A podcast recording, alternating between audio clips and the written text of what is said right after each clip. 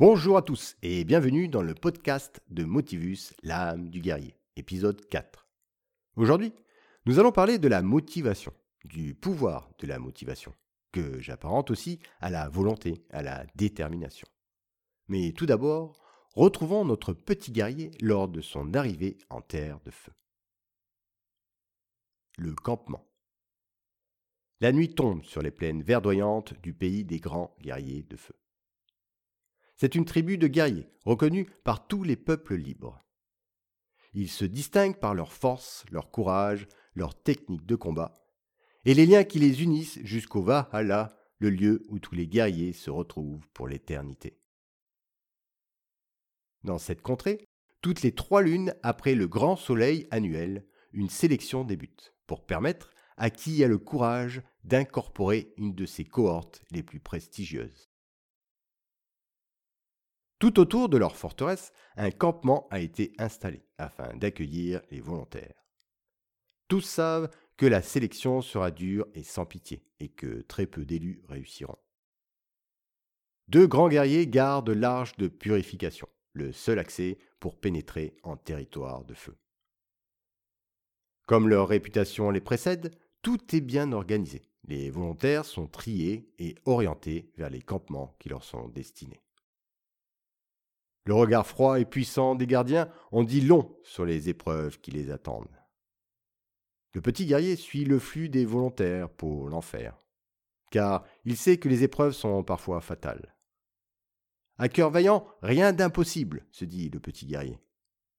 Il sait aussi que s'il réussit, un nom de guerrier lui sera attribué pour l'éternité. Et quelle fierté pour lui et pour toute sa famille, mais le chemin est encore long le réveil. C'est au son des cornes de brume que le petit guerrier se rassemble sur la place de la grande muraille de feu. Ils sont si nombreux, venus de contrées lointaines. Certains paraissent puissants et forts, d'autres plus fragiles, plus faibles. Mais le jeune guerrier sait que tout pouvoir vient de l'intérieur. Le grand maître, accompagné de ses mages, approche et se place face aux volontaires. C'est un guerrier magnifique, puissant, le regard profond. Sa gestuelle montre qu'il maîtrise sa force, et quand il parle, sa voix transperce le ciel. Par la puissance du feu et de la guerre, que l'énergie de vie vous accompagne et vous donne la force, la puissance et la clairvoyance pour réussir ces épreuves, car sans cela, l'oubli vous emportera dans les ténèbres. Transformation. La première épreuve a été conçue pour faire une sélection parmi les volontaires. Elle se prénomme la traversée sans retour. Cela correspond en un parcours d'obstacles de toutes sortes, parsemé de pièges, de créatures étranges, d'un désert brûlant, d'un lac sans fond, d'une forêt magique, de la montagne qui touche les étoiles et de la falaise du néant. Cette épreuve s'effectuera par groupe de six volontaires. À l'arrivée, une moyenne de 4 participants par équipe finissent l'épreuve. Un pactage de départ vous sera délivré et un ravitaillement sera disponible tout au long du parcours.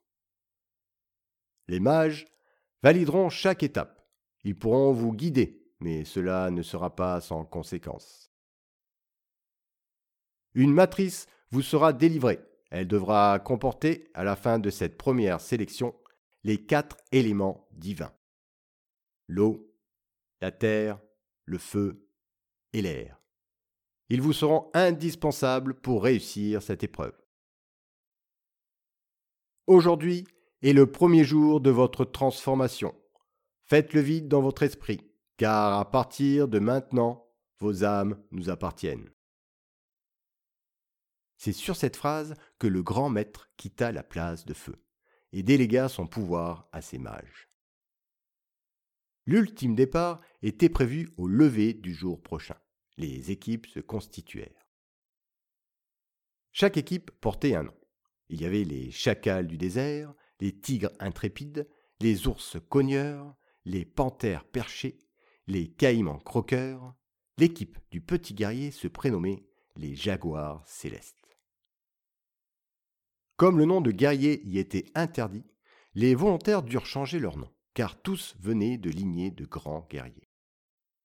Le petit guerrier se prénomma Motivus, pour se donner du courage. Ses cinq compagnons se prénommèrent Tempête, Roc, Vipère, Pointu et Scarabée.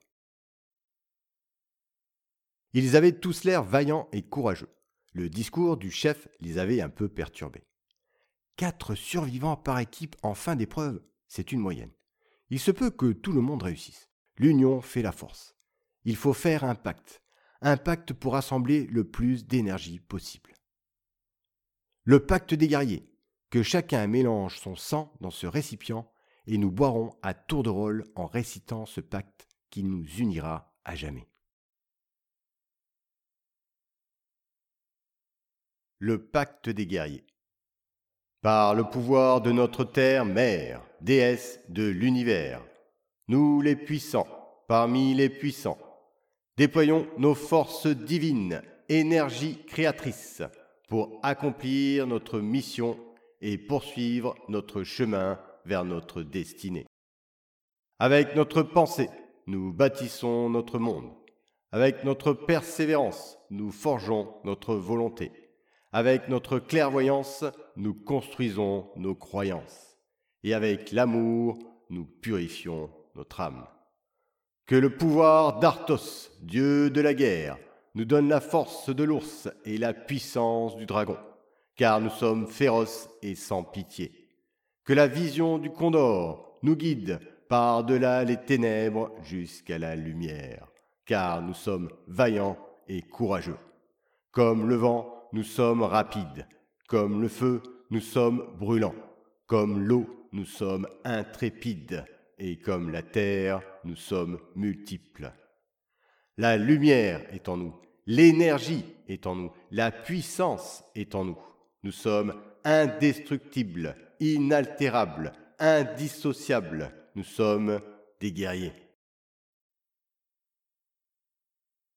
À travers cet épisode, je souhaitais parler de la motivation, celle qui nous donne des ailes, qui nous permet d'être plus forts, plus libres, plus imaginatifs, comme l'utilisent nos jaguars célestes afin d'accomplir leur destinée. La motivation vient du mot motif, lui-même emprunté au latin motivus, qui veut dire mobile. Il signifiait en ancien français ce qui met en mouvement. Pour se sentir vivant, il faut avoir un moteur, un but, un objectif pour nous permettre d'être pleinement en adéquation avec notre environnement, avec notre équilibre. On a développé cette force mentale qui crée chez nous cette énergie. Elle nous pousse à vouloir atteindre un objectif permettant de satisfaire un besoin déterminé. La motivation est un processus ancestral. C'est en imaginant ce que l'on désire que l'on crée de la motivation. Et quoi de plus motivant que de pouvoir rendre possible ce que l'on imagine? La motivation est un générateur de ressources. Elle nous permet aussi de construire une stratégie. C'est-à-dire, elle va nous orienter vers tout ce qui peut nous aider à réaliser notre projet. Elle crée en nous une stimulation intellectuelle et physique. Pour cela, il faut lui donner un sens, une direction, un but. Il faut que cela vienne du plus profond de nous de manière inconditionnelle. Par ce sens, nous créons des intentions, des actions, en rapport avec notre désir, notre objectif, pour nous permettre ensuite de les atteindre. Comme je le disais dans mon introduction, je me suis vite rendu compte que la motivation était une source d'énergie inépuisable. Elle nous permettait d'accomplir des choses à peine croyables, aussi bien sur la performance physique que mentale. Pour moi, tout était possible. Des phrases comme à cœur vaillant, rien d'impossible, qui ne tente rien n'a rien, ou petit à petit l'oiseau fait son nid, et bien d'autres encore, m'ont permis de me motiver, de franchir les obstacles, de supporter la douleur, la fatigue, mes peurs. Si je me donnais les moyens, je réussissais. Dans ma tête, je m'imaginais réussir les épreuves. Je me disais que d'autres avaient réussi, pourquoi pas moi? Quand on veut, on peut, si je m'entraînais plus, je deviendrais forcément plus fort. Et les résultats étaient là. Nombre d'apprentis commandos, largement plus forts physiquement, échoué par manque de motivation. Car c'est bien grâce à la motivation que j'avais eu l'énergie nécessaire pour dépasser mes obstacles. Donc, les citations m'ont toujours accompagné dans la construction de ma motivation.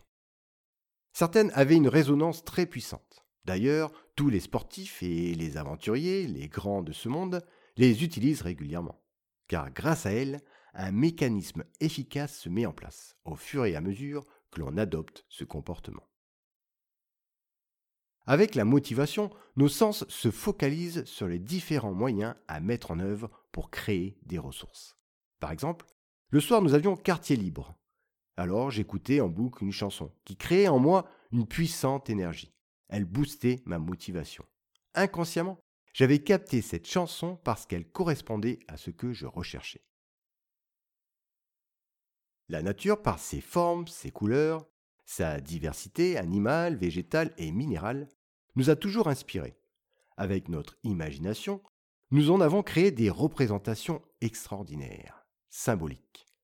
Car quoi de plus magique certaines créatures, certains événements météorologiques et naturels que l'on ne savait expliquer jadis Les symboles comme le soleil, la lune, les montagnes, le feu, et les animaux comme le lion, l'aigle, le jaguar, le serpent, et bien d'autres créatures fantastiques, qui, cela dit en passant, sont toujours inspirées de créatures bien réelles, sont des symboles puissants pour créer de la motivation.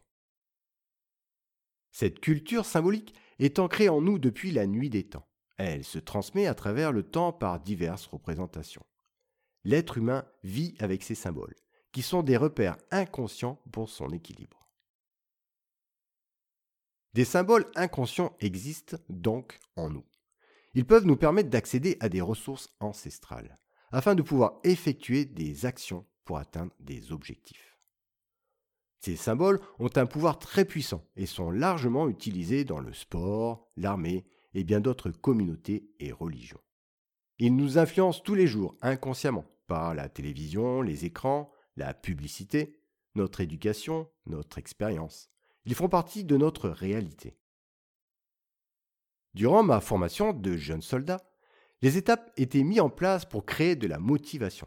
Par exemple, au bout de deux mois de formation et après avoir passé le premier stade de sélection, on nous délivrait un survêtement vert foncé, comme celui que les commandos portaient. La même couleur aussi que le fameux béret vert. Un symbole fort qui représentait pour nous notre futur au sein des forces spéciales, les missions, les aventures. Cela nous motivait pour continuer, car dans ce type de formation, le nombre de volontaires diminuait de moitié les premiers mois pour être de quelques-uns à la sortie du stage commando. Durant la formation, nous devions créer un t-shirt avec un symbole, un dessin, une phrase type, qui représentait notre état d'esprit, nos valeurs, comme par exemple le courage, la persévérance, l'honneur, la solidarité. Les cérémonies la montée des couleurs le matin sur le plateau d'appel sont aussi des symboles forts qui ancraient en nous des valeurs, des repères indispensables pour continuer dans notre parcours. Cela nous permettait d'avoir une appartenance, de faire partie d'un groupe, d'une famille, pour nous identifier. En définitive, cela créait en nous encore plus de motivation. Tout cela pour vous dire que la motivation est une source d'inspiration inépuisable et qu'elle nous permet de prendre conscience de toutes les ressources qui sont disponibles en nous et autour de nous. Alors, allumez la lumière qui est en vous. Je vous invite à y réfléchir. En quoi la motivation pourrait vous aider? Avez-vous suffisamment de motivation pour réussir vos projets? Comment pourriez-vous créer de la motivation? Avez-vous des symboles forts qui vous motivent?